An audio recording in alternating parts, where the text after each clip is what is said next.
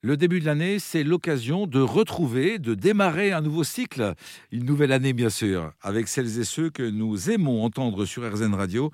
Euh, ça m'est agréable de vous retrouver, Olivier Crozetta. Bonjour. Bonjour Gilles. Olivier, nous évoquons ensemble, alors que nous avons grand plaisir à nous retrouver, euh, nous évoquons justement l'importance du lien humain, du lien social. Vous qui accompagnez des dirigeants, peut-être parfois parce qu'ils se sentent justement un peu seuls. Cette question-là, elle est aussi le fruit de votre itinéraire dans les forces spéciales, le risque de l'isolement du commandant. On transpose ça dans le monde de l'entreprise? En effet, Gilles, on parle à l'armée, et notamment dans les forces spéciales, on parlait de, du risque de solitude du commandement. J'ai découvert en arrivant dans le monde de l'entreprise qu'il y avait le même risque de solitude du management. Aujourd'hui, les managers sont plus isolés qu'avant? Ce que je crois, c'est que le monde va beaucoup plus vite que ça, évolue de manière exponentielle, d'une part, et que d'autre part, dans cet environnement en, mutation à la fois rapide et profonde, on a besoin de euh, solliciter l'avis euh, de ses collaborateurs autour de soi, parce que dans ce monde complexe dans lequel on évolue aujourd'hui, une personne seule, fût-elle manager ou top dirigeant, ne peut plus avoir les réponses à toutes les problématiques qui se posent. Et si elle est seule, elle est amenée, j'imagine, à prendre euh, ou de mauvaises décisions ou à mal percevoir les choses. Quels sont les principaux risques d'ailleurs? Parmi les principaux risques, il y a effectivement le, celui que vous venez d'évoquer, Gilles, c'est-à-dire celui de prendre des décisions inadaptées parce que prises euh, sans avoir sollicité l'avis de ses collaborateurs ou, ou sans avoir challengé justement l'idée qu'on pouvait en avoir. Un autre piège possible, euh, c'est ce, que, ce que j'appelle le cercle vicieux de l'enfermement. C'est-à-dire, euh, la personne euh, s'isole et, en fait, plus elle s'isole, moins les autres vont lui venir en aide parce que les autres ne vont pas partager, d'où la notion de cet enfer qui me ment parce que euh, les autres, euh, ayant peut-être à tort l'impression que les chefs euh, veulent faire seuls ou n'a pas besoin de leur avis, bah, du coup vont le laisser gérer seul dans son coin. D'autres risques encore?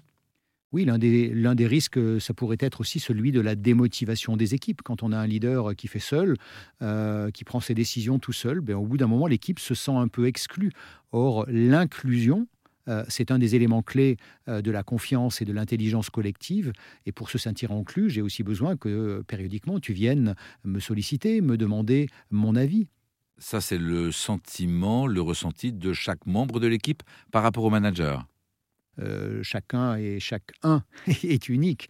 Mais dans la majorité des cas, oui, les équipiers peuvent se sentir démotivés si le manager prend seul ses décisions sans les solliciter suffisamment pour moi, dans ce que j'appelle le cycle de la décision, il y a d'abord un temps de réflexion, et pour ce temps de réflexion, là pour le coup, j'invite euh, vraiment les dirigeants ou les managers à être euh, le plus participatif possible pour aller impliquer leur première ligne de collaborateurs, les rendre acteurs et pouvoir faire émerger des idées que seuls le dirigeant ou le manager n'aurait peut-être pas eu.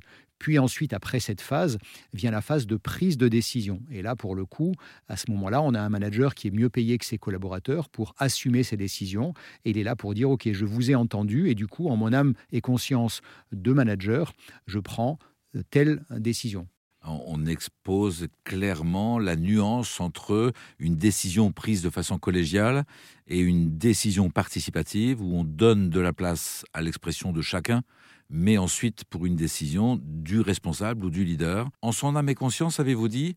En son âme et conscience seulement ou également en fonction d'informations dont peut-être il dispose et dont tout le monde ne dispose pas?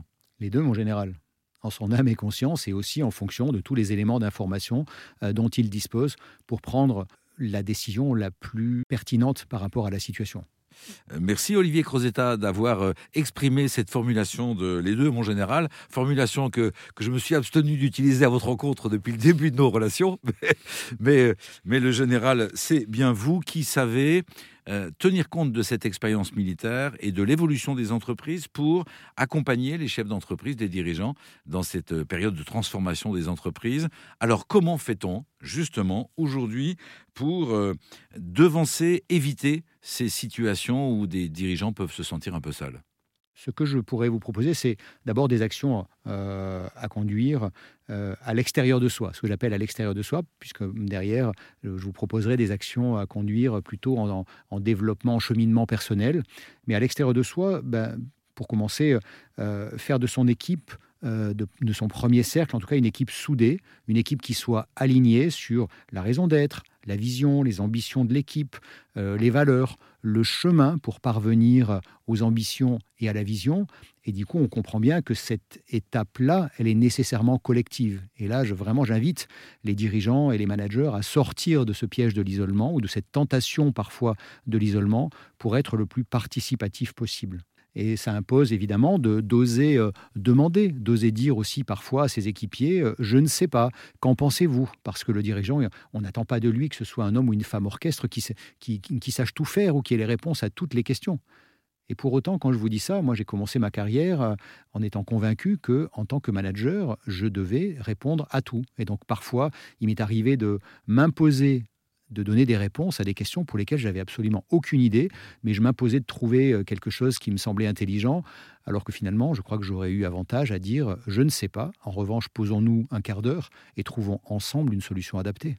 Parce qu'aujourd'hui, ce que l'on attend d'un manager ou d'un leader, c'est beaucoup plus d'être à la disposition de ses troupes, justement, de ses équipiers, de ses salariés, euh, que de savoir à leur place. C'est intéressant que vous disiez ça, Gilles, parce qu'en effet, il y a cette notion de, servant leader qui euh, euh, s'est beaucoup développée ces dix dernières années, euh, d'abord dans le monde anglo-saxon, puis aujourd'hui un peu partout dans le monde. Un servant leader, c'est un leader qui est au service de la performance de son équipe. Ça veut dire qu'il est au service du développement du meilleur individuel et collectif. et donc, pour ça, on n'attend pas de lui qu'il soit un homme ou une femme orchestre, mais plutôt, en effet, un chef d'orchestre. Et, c'est dans cet esprit-là que vous préconisez aussi aux dirigeants d'entreprise euh, de ne pas hésiter de faire appel à des coachs de manière à avoir cette, cette, complémentarité ou ce, ou ce regard miroir-là de quelqu'un d'autre qui permet de continuer à avancer. Oui, je pense que c'est aussi une bonne manière de, de sortir de ce risque euh, de, la solitude euh, en étant accompagné par un coach professionnel.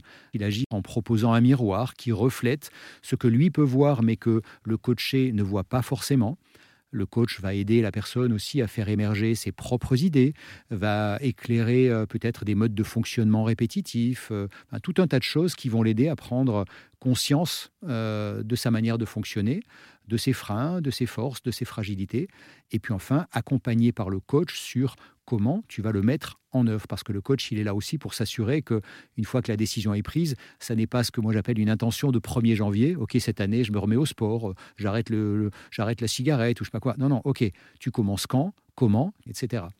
Merci à vous, Olivier. Grâce à vous, on, comprend mieux le rôle, la mission, la pertinence, tout l'intérêt d'être accompagné par un coach professionnel. Je rappelle que votre cabinet Synergie Co est accessible bien évidemment sur Internet. Le lien est sur erzen.fr. Merci à vous, Olivier. Merci, Gilles.